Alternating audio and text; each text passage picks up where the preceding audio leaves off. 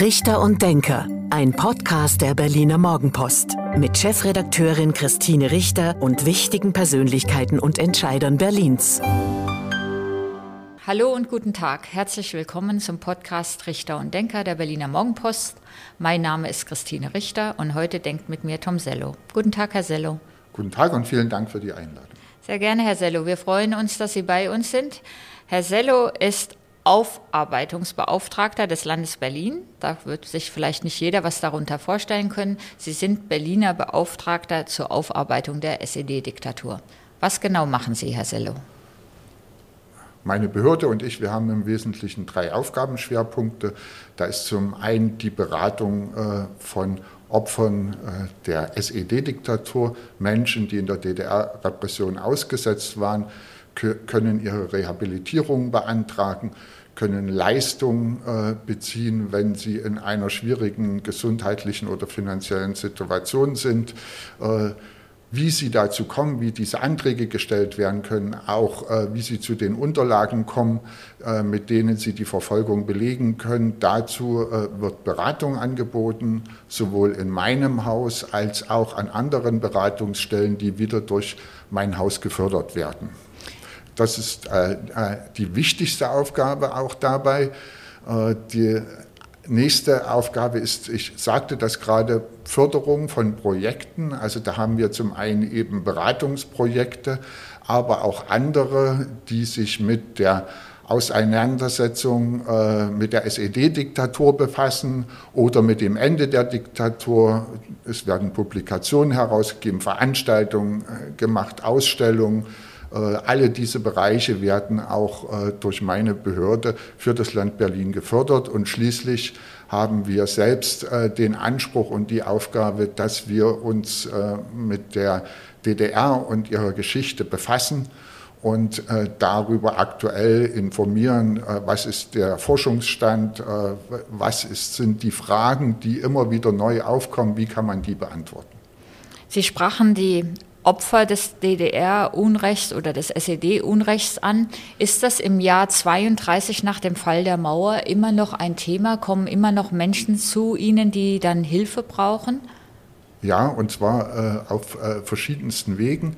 Äh, zum einen ist es tatsächlich so, dass äh, Menschen auch Jahrzehnte danach erst mit dem Unrecht nochmal konfrontiert werden, was sie zu DDR-Zeiten erlebt haben, was sie vielleicht für überwunden glaubten und plötzlich wieder ausbricht. Können Sie da ein Beispiel sagen? Äh, dass, dass tatsächlich psychische Schäden durchbrechen, dass, dass sie plötzlich mit bestimmten Lebenssituationen nicht mehr zurechtkommen und äh, die Ursachen in der, äh, eben in der Verfolgung in der DDR liegen. Also das, äh, aber sicherlich der häufigste Fall ist der, dass Menschen ins Rentenalter eintreten und sie da in einer neuen finanziellen Situation sind und dann eben äh, merken, oh, das ist doch nicht so viel, was, mir, was ich zur Verfügung habe und sie äh, deshalb diese äh, Frage nochmal angehen, äh, ob es äh, vielleicht äh, eine Rehabilitierung und mögliche Hilfsleistungen denn damit in Verbindung möglich wären. Also das ist, das ist, das ist sozusagen das, was die äh, normalen gesetzlichen Regelungen betrifft. Dann haben wir in Berlin aber auch einen Härtefallfonds, äh, den gibt es seit Ende letzten Jahres und der ist an meiner Behörde angesiedelt. Und äh, dort können Menschen sich hinwenden, die äh, tatsächlich ihre Rehabilitierung schon haben, aber durch äh, alle äh, Raster, Hilfsraster durchfallen und äh, äh, die in einer äh, aktuell in einer besonders schwierigen Situation sind. Auch da besteht die Möglichkeit, dass wir ihnen helfen. Wir treffen uns ja heute hier aus Anlass des 60. Jahrestags des Mauerbaus. Am 13. August 1961 wurde die Mauer errichtet. Erzählen Sie doch mal, wie haben Sie das erlebt? Zur Zeit Mauerbau waren Sie erst ähm, vier Jahre alt, aber wie war, haben Sie Erinnerungen als Jugendlicher in, an die erste Zeit, als dann Deutschland durch eine Mauer getrennt war? Also ich habe da natürlich äh, keine persönlichen Erinnerungen. Also zum einen war ich zu jung, Zum anderen alt. bin ich in Sachsen aufgewachsen, ein, in einer Kleinstadt in Sachsen, in Großenhain. Äh, das war ziemlich weit weg, sowohl von der äh, Westgrenze, also zur Bundesrepublik, als auch von Berlin. Und äh, ich habe dann tatsächlich das erste Mal äh, persönlich eine Berührung mit der Berliner Mauer gehabt, als ich meine Schwester besucht habe, die in Berlin wohnte, in Ostberlin. Und, äh, äh und äh, der, der, der erste Eindruck war tatsächlich der, wir, sie ist mit uns auf dem Fernsehturm äh, hochgefahren. Wir waren auf der Aussichtsplattform und man konnte von der Kugel des Fernsehturms bis in den Westen gucken. Und, Wissen Sie noch, wann das war? das war Anfang der 70er, mhm. würde ich sagen.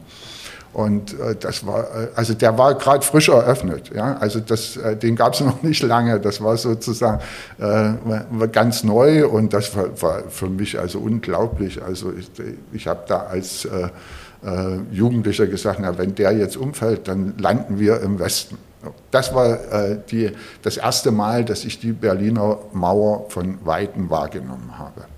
Und Erinnern Sie sich noch, wie Sie das empfunden haben? War das normal für Sie, dass die Stadt durch eine Mauer geteilt war? Das war völlig, äh, völlig abstrus. Also das, äh, das äh, kam, äh, klar wusste ich das äh, von den äh, Erzählungen aus der Schule. Es ist alles, das ist alles klar, aber das zu erleben, persönlich zu erleben, das war für mich für, also wirklich eine abstruse Geschichte, also wie, wie das sein kann und äh, wie das äh, geht, dass da eine Stadt geteilt ist. Und, äh, äh dieses Erlebnis, das hat sich dann auch später fortgesetzt, um das mal zu sagen, als ich dann äh, 1979 nach Berlin gezogen bin und das erste Mal von mit der S-Bahn von der Schönhauser Allee nach Pankow gefahren bin. Und man ist dann durch diesen, mit der S-Bahn durch diesen äh, Grenzstreifen gefahren und äh, plötzlich war links äh, eine Mauer, rechts eine Mauer und äh, die S-Bahn hat nochmal richtig äh,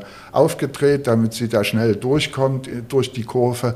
Und äh, ich habe die Leute angeguckt, die da in der S-Bahn saßen, die fanden das alle noch, die haben überhaupt nicht reagiert. Für, für die war das Alltag, für mich war das also eine ganz merkwürdige Situation. Also Natürlich ist es mir dann äh, später auch so gegangen, äh, in irgendeiner Weise äh, musste man damit umgehen und äh, es wurde eben zum Alltag. Wie ist denn in Ihrer Familie mit ähm, dem Thema Mauer, mit dem, mit dem Thema DDR, wie ist in Ihrer Familie damit umgegangen worden? die äh, politische Situation in der DDR wurde bei uns nicht äh, groß diskutiert. Also meine Eltern wollten sozusagen von ihren Kindern einen Konflikt fernhalten. Äh, sie, sie, meinten also, wenn man, äh, wenn man sozusagen da das auch nicht großartig kritisch thematisiert, dann ähm, ist das für uns einfacher, in der Schule und in dem anderen Umfeld damit klarzukommen und wir kommen in weniger Konflikte. Das war natürlich ein großer Irrtum. Zum einen äh, wie gesagt, ich ähm, wohnte in Großenhain, äh, was im äh, sprichwörtlichen Tal der Ahnungslosen lag, also Richtig. wo der Radioempfang und der Fernsehanfang aus dem Westen also nicht gut war. mein Vater hing deshalb äh, mit dem Ohr direkt am Radioempfänger, also das ist so ein richtiges Bild, was ich in Erinnerung habe, um da die äh, Nachrichten vom Rias zu hören. Richtig, den Rias konnte man ja ein bisschen empfangen, ein bisschen hören. Ja, also das war, also insofern äh, spürte ich da schon als Kind, dass es da äh, also dass meine Eltern jetzt sozusagen nicht die Meinung teilten, die in der Schule verbreitet wurde. Und äh, äh, es half mir natürlich auch nicht bei den Konflikten äh, in der äh, Schule, die, wo es dann um politische Diskussionen ging und ich in Auseinandersetzungen kam und von meinen Eltern sozusagen den Hinweis bekam, halte dich da raus, du darfst nicht immer gegen Strom schwimmen, was ich dann wohl doch gemacht habe. War das auch ein Grund, warum Sie dann nach ähm, Berlin gegangen sind?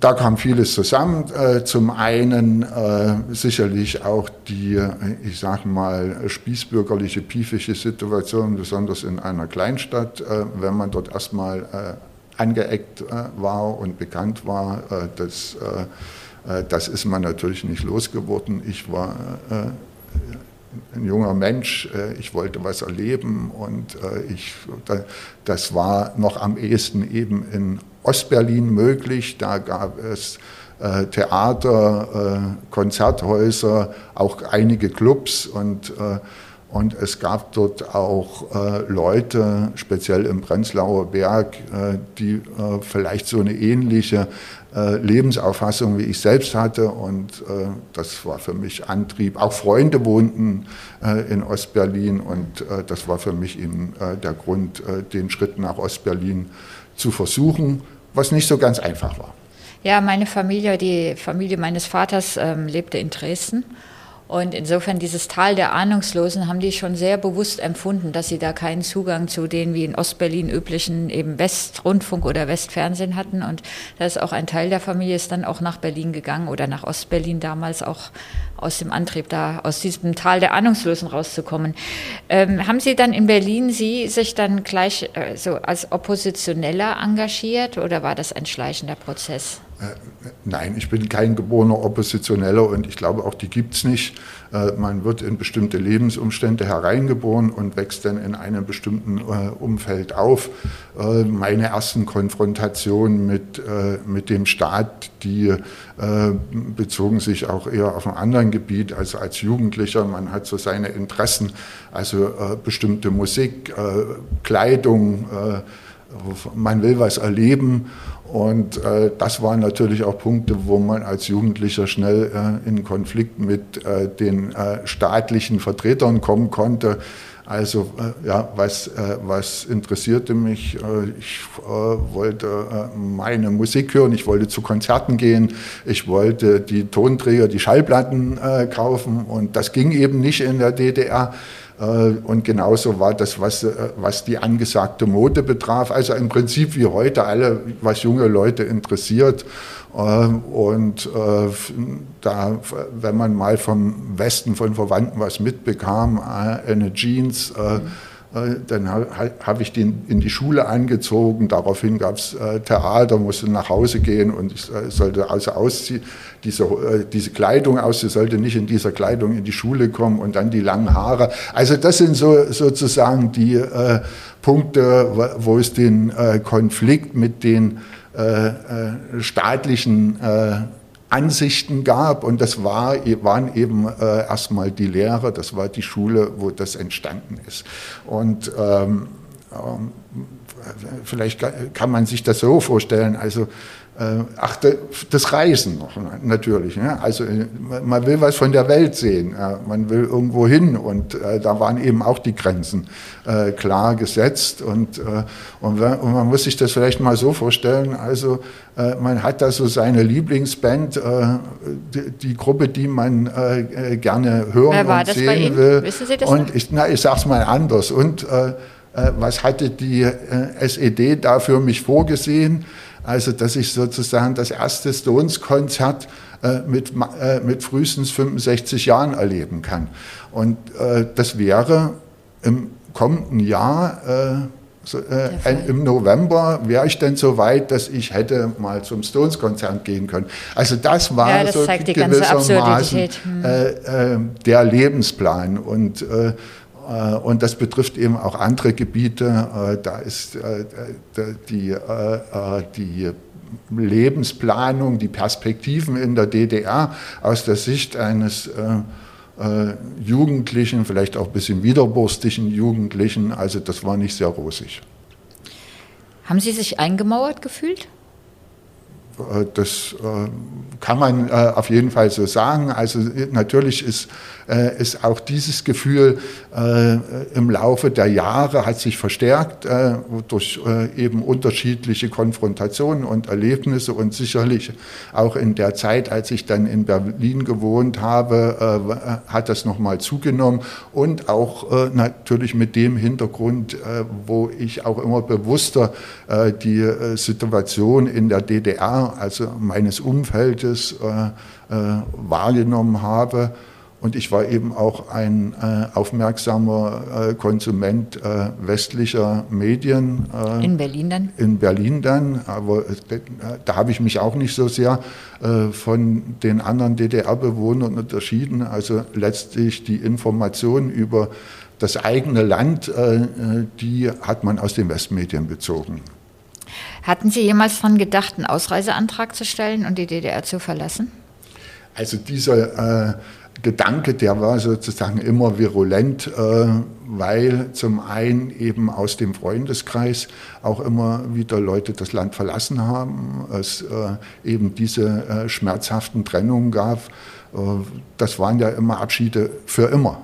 Also eben auch da bis die Perspektive war, na, man trifft sich mal im äh, Rentenalter dann wieder. Die Erfahrung sagte, äh, na, dass das äh, selbst das nicht sein wird, weil wenn die dann äh, ein, zwei, drei, vier Jahre äh, im Westen waren, äh, dann war der Kontakt aber eben auch abgebrochen. Und nur in ganz wenigen Ausnahmefällen hat man sich dann eben im, in der GSSR oder in Ungarn wieder getroffen, aber das war schon eher selten.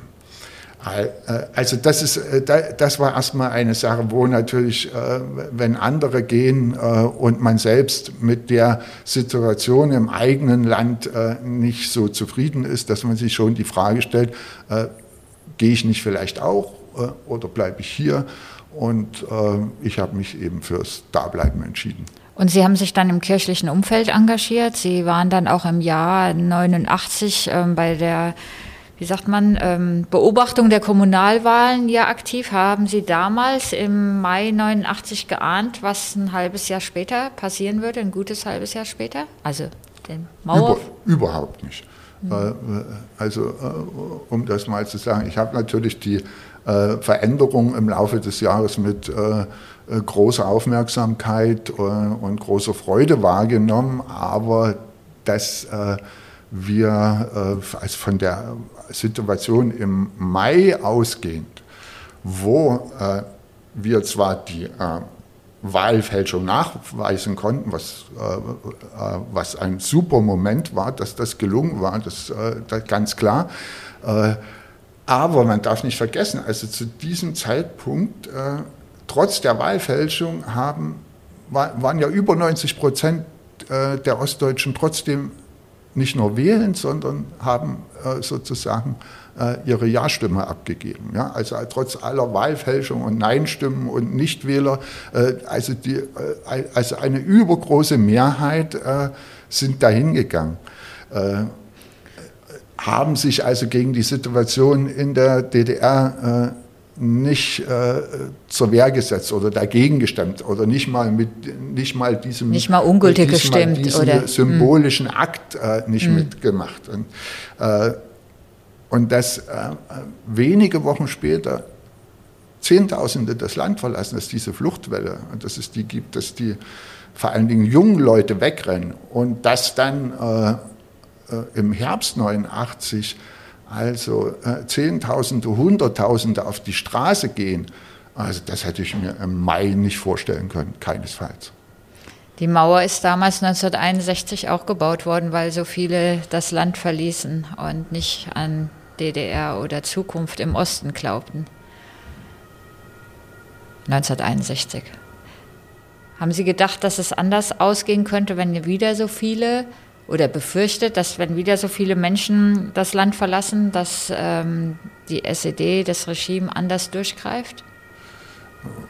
Also ich äh, habe jedenfalls äh, nicht damit gerechnet, äh, dass es so gut ausgeht, äh, wie es letztendlich gelaufen ist, dass, es, äh, dass wir auch, ich sage das mal, so viel Glück äh, hatten wie diese Revolution abgelaufen ist, äh, das, äh, war, das, hatte ich, das hatte ich nicht erwartet. Also wenn man mich im Jahr 1989 gefragt hätte, was ich denn von Honeckers Spruch halte, dass die Mauer in 50 und 100 Jahren noch steht, also das hätte ich gesagt, ja, das wird wahrscheinlich so sein. wir müssen sehen, dass wir unsere Situation irgendwie ändern, aber dass das äh, dass das äh, in so kurzer Zeit anders werden wird, das äh, war, war nicht, das habe ich nicht gesehen.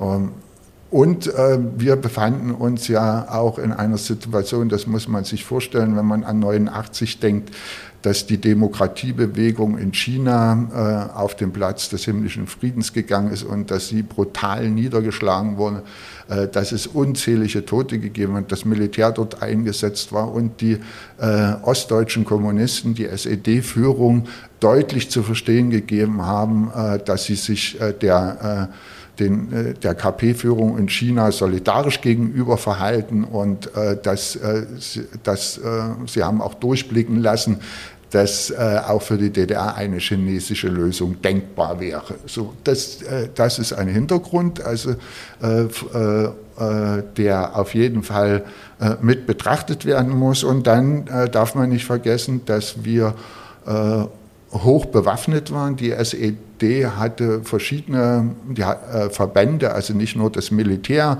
äh, die Polizei, die Geheimpolizei, äh, es gab auch andere, die äh, paramilitärischen Kampfgruppen, äh, das gab die Transportpolizei. Also es, äh, das war sozusagen eine militarisierte Gesellschaft.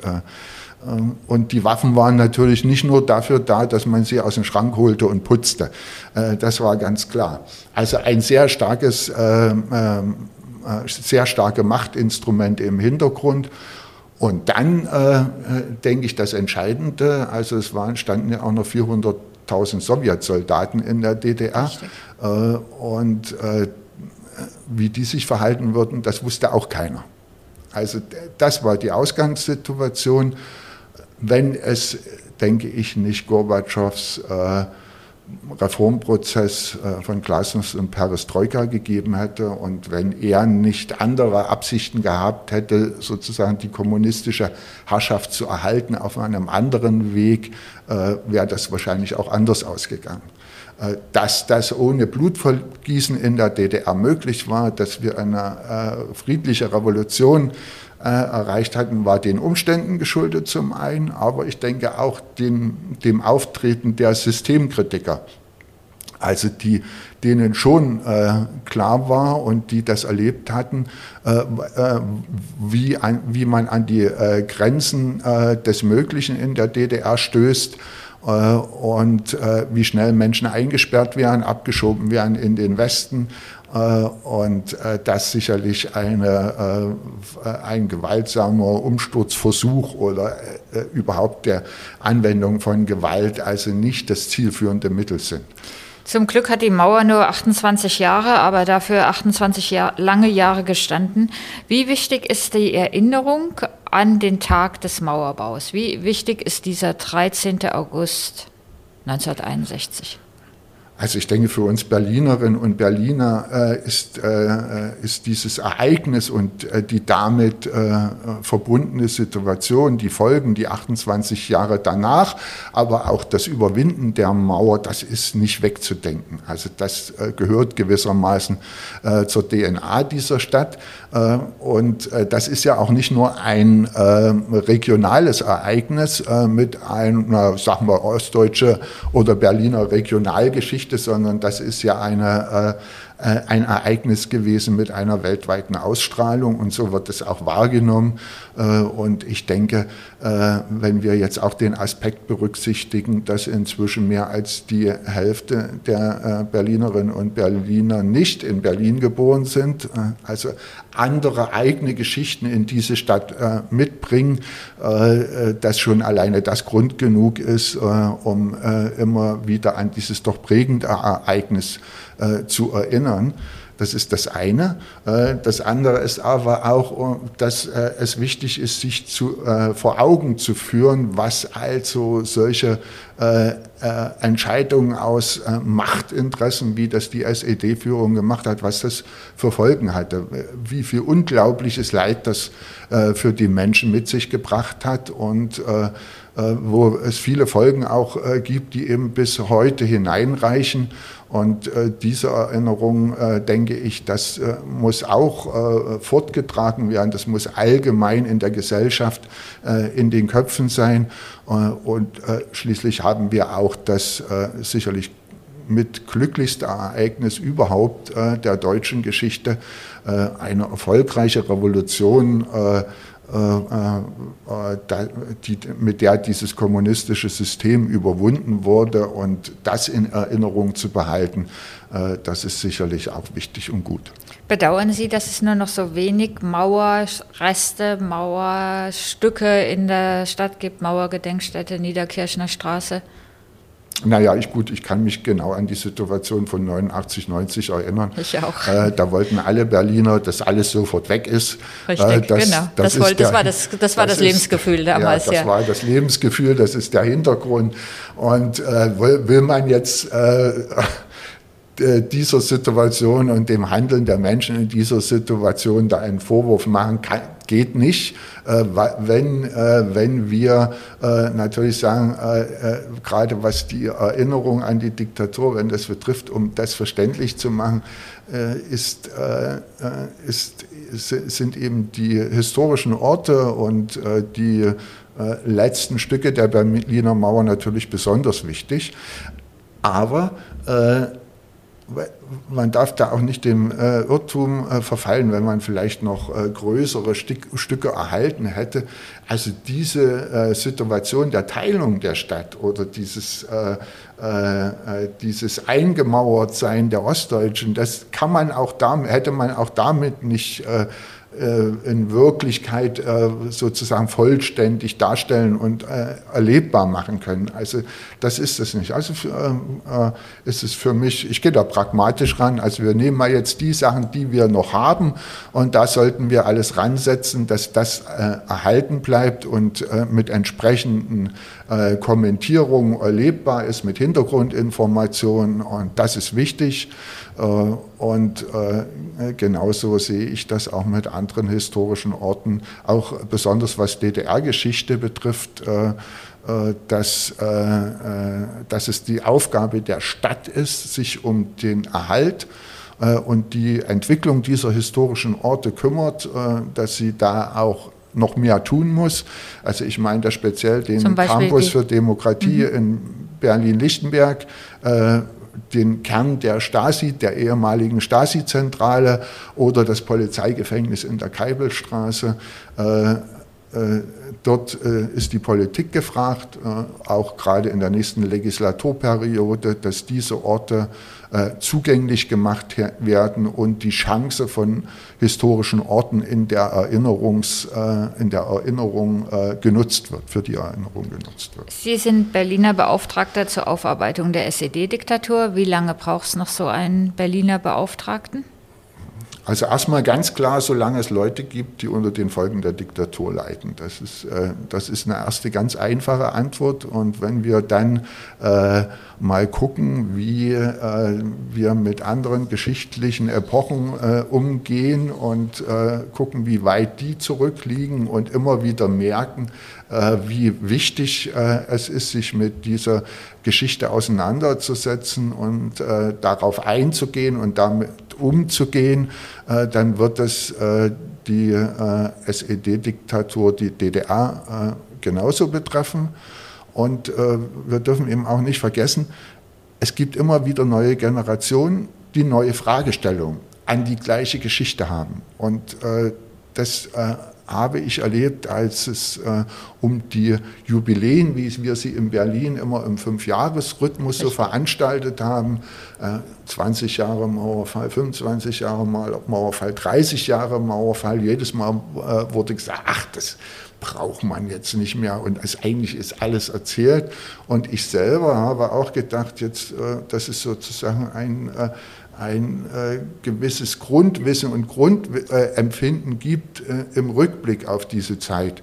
Äh, aber das ist eben nicht so. Es gibt immer wieder Wellen. Also wir haben immer so, sozusagen das begeisternde Feiern dieses Mauerfalls, was, äh, was ja wunderbar ist.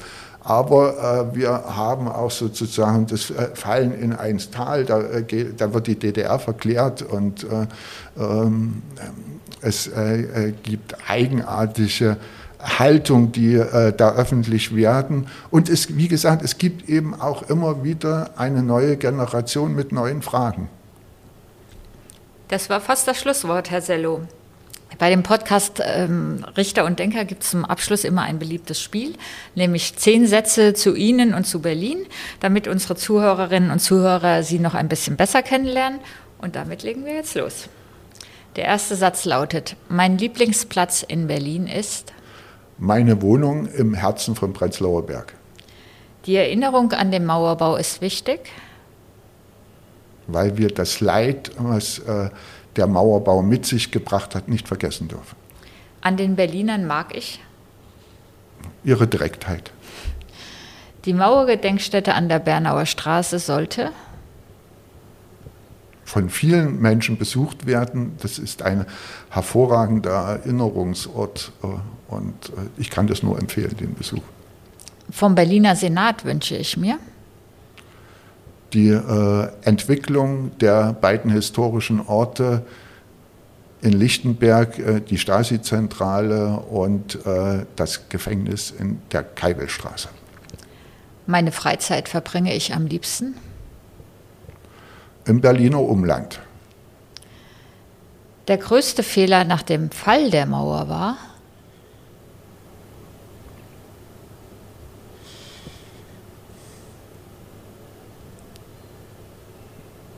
Tja, jetzt bin ich ja tatsächlich auf dem falschen äh, Fuß erwischt worden. Ich kann vieles sagen, was gut war. Dann lassen wir das so stehen. Als Landesbeauftragter als Berliner Beauftragter zur Aufarbeitung der SED-Diktatur erlebe ich? Äh, dass äh, es äh, ein großes Interesse an der Geschichte der DDR unter der jungen Generation gibt. Jetzt drehen wir es nochmal um. An den Berlinern mag ich nicht. Manchmal ihre Direktheit. Und der Abschlusssatz. Der Mauerfall bedeutete für mich, es ist äh, eines der groß, glücklichsten Ereignisse, auch in meinem persönlichen Leben. Also um das mal, da darf ich noch einen Satz mehr sagen, ohne den Mauerfall hätte ich meine jetzige Frau nicht kennengelernt und äh, mir wären viele glückliche Momente entgangen. Vielen Dank, Herr Sello. Das war der Podcast Richter und Denker der Berliner Morgenpost. Mein Name ist Christine Richter. Ich bin die Chefredakteurin der Berliner Morgenpost. Und heute hat mit mir gedacht Tom Sello, der Berliner Beauftragte zur Aufarbeitung der SED-Diktatur. Vielen Dank. Ich danke auch. Das war Richter und Denker. Vielen Dank fürs Zuhören. Schalten Sie nächste Woche wieder ein zu einer neuen Folge mit Berliner Morgenpost-Chefredakteurin Christine Richter.